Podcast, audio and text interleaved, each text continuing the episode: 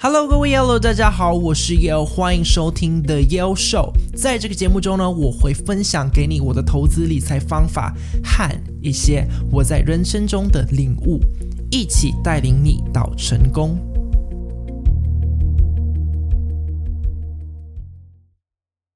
有一个猎人呢，在森林打猎的时候呢，刚好看到前面有两只兔子站着不动，他心里就想说：“Oh my god，看来今天呢会有不错的收获。”接着他就把他的枪举起来，准备射死这两只兔子。结果嘣了一下，你猜猜看，这个猎人最后有成功把这两只兔子射死吗？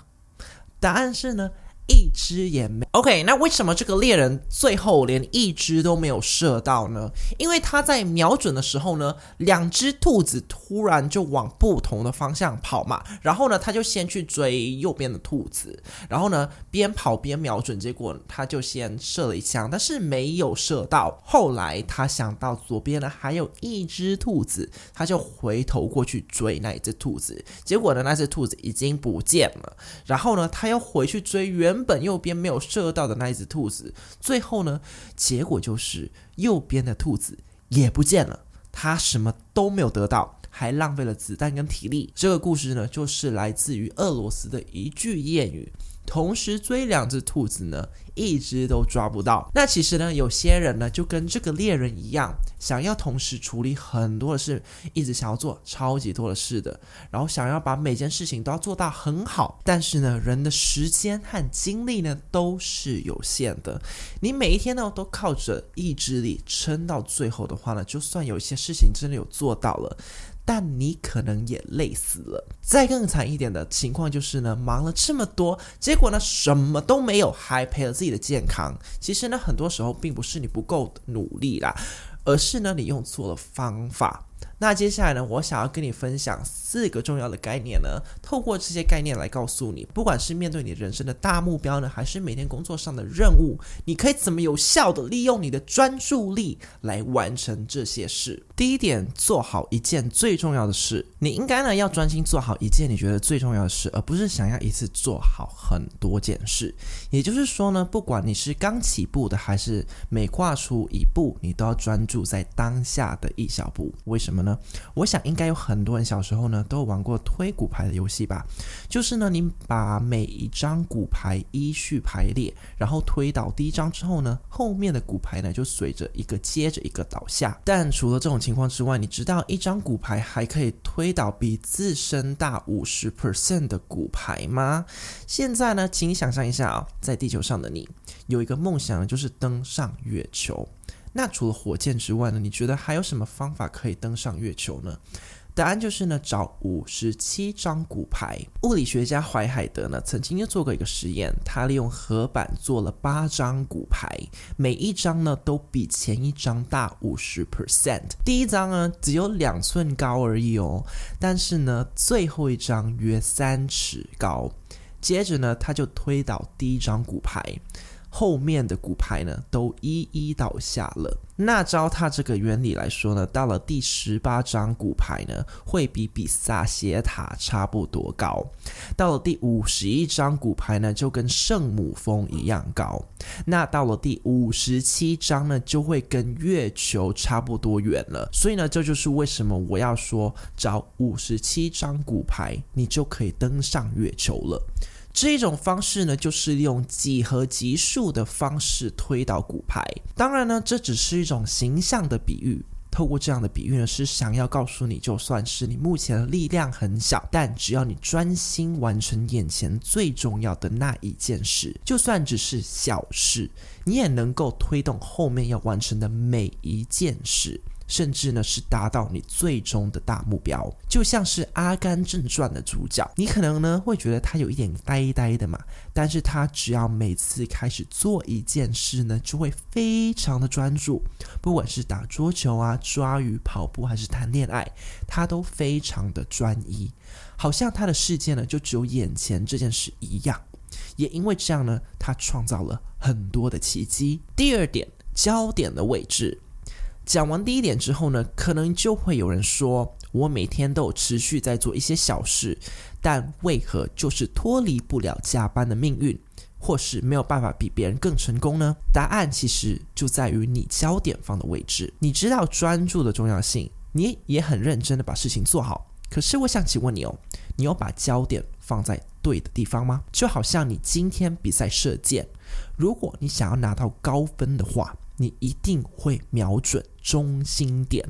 而不是很认真的把箭通通射在中心点以外的地方，对吧？所以说呢，如果你都是在做一些对你的目标没有帮助的事，不管你做的再多，结果通常都不会像你预期的那么好。简单来说呢，除了了解焦距的重要性之外呢，还要去学习怎么把焦点放在对的位置，学习找出对的事情来做。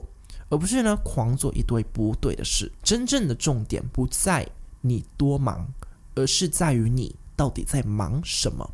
是真正的忙呢，还是在瞎忙？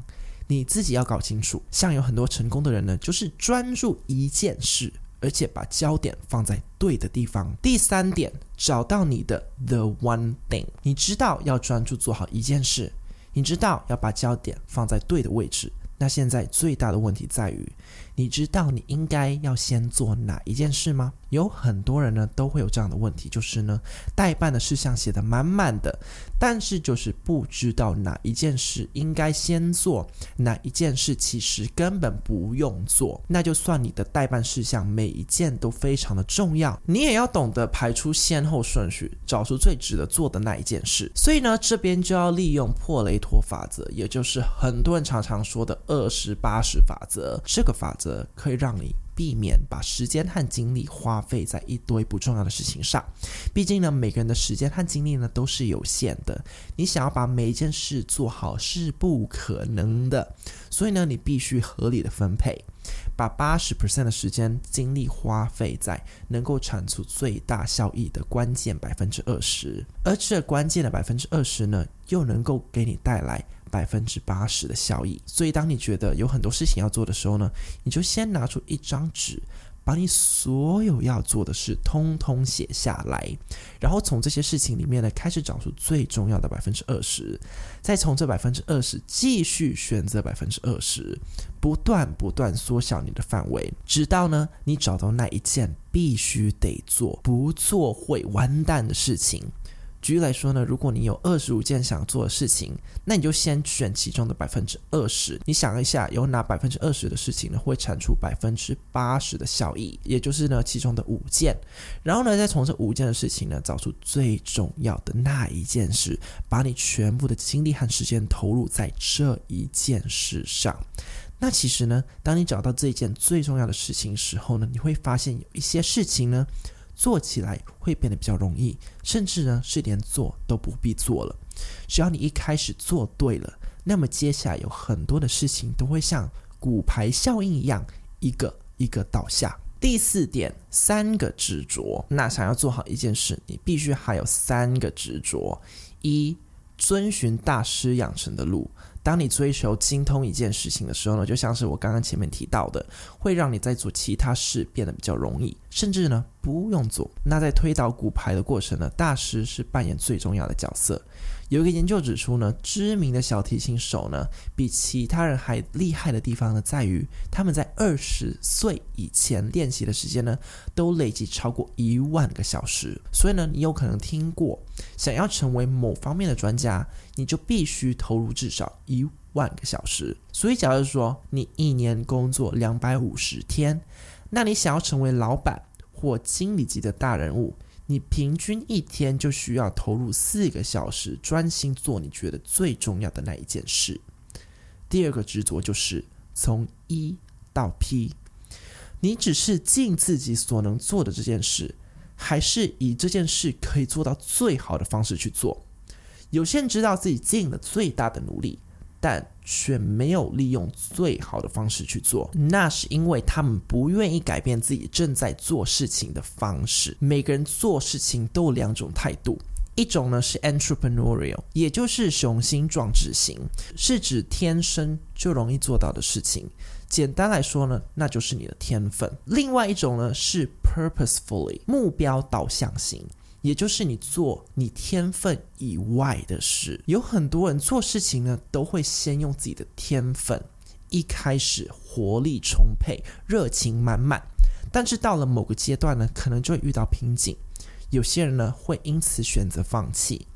那如果你想要突破这个困境，你就必须把你的心态转换到目标导向型，也就是呢，有目的的开始计划，开始去思考有什么方法可以让你更进步，并且使用焦距的方法缩小你想到的那些项目，直到找到应该做的下一件事出现为止。那当你找到这些事时，你就要有心理准备。因为呢，执行这些事情，你可能会需要新的思维、新的能力，所以一开始可能会让你觉得很不习惯啊。就像你习惯用右手写字，突然要你换成左手写，一开始一定会很不自然。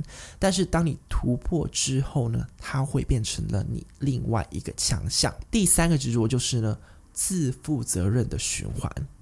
当你今天愿意为一件事情负起责任的时候呢，你的思维会变得不一样。这个正面的循环呢，会让你发现自己必须做什么事，才能得到很好的成果。如果你是一个负责任的老板，当公司的业绩不如预期的时候呢，你一定会开始思考，是不是自己的哪里做不好？你一定会从各个环节去分析，想办法找出可以改善的地方，进而让业绩提升。相反的，如果你是一个不负责任的老板呢，那你就可能会开始责备你的伙伴、员工，或是抱怨环境不好，觉得是客人没眼光。聪明的你一定知道，抱怨不会让你变得更好。当你一直抱怨、责怪别人呢，那么你最后的结果就是让你的公司、你的生意倒闭。我们现在生活在资讯爆炸的时代。到哪都会有很多的讯息出现在我们的眼前，但是呢，我们要做到的不是看到什么就学什么，反而是要专注在能够带动后续改变的一件事。也就是呢，我今天所介绍的这本书《成功从聚焦的一件事开始》。这本书的主轴呢，焦聚在一件事上。你要思考自己的目标，并找到属于自己的第一张骨牌。接着呢，就只做跟目标有关的事。拒绝那些不相干的事，把你最宝贵的意志力发挥在最重要的事情上。成功呢，不需要把每一件事都要做到完美。记住哦，在你每一次行动之前呢，先想哪一件事先做之后，其他的事呢就会变得比较容易了，甚至呢是连做都不必再做了。OK，其实呢，一切都是取舍。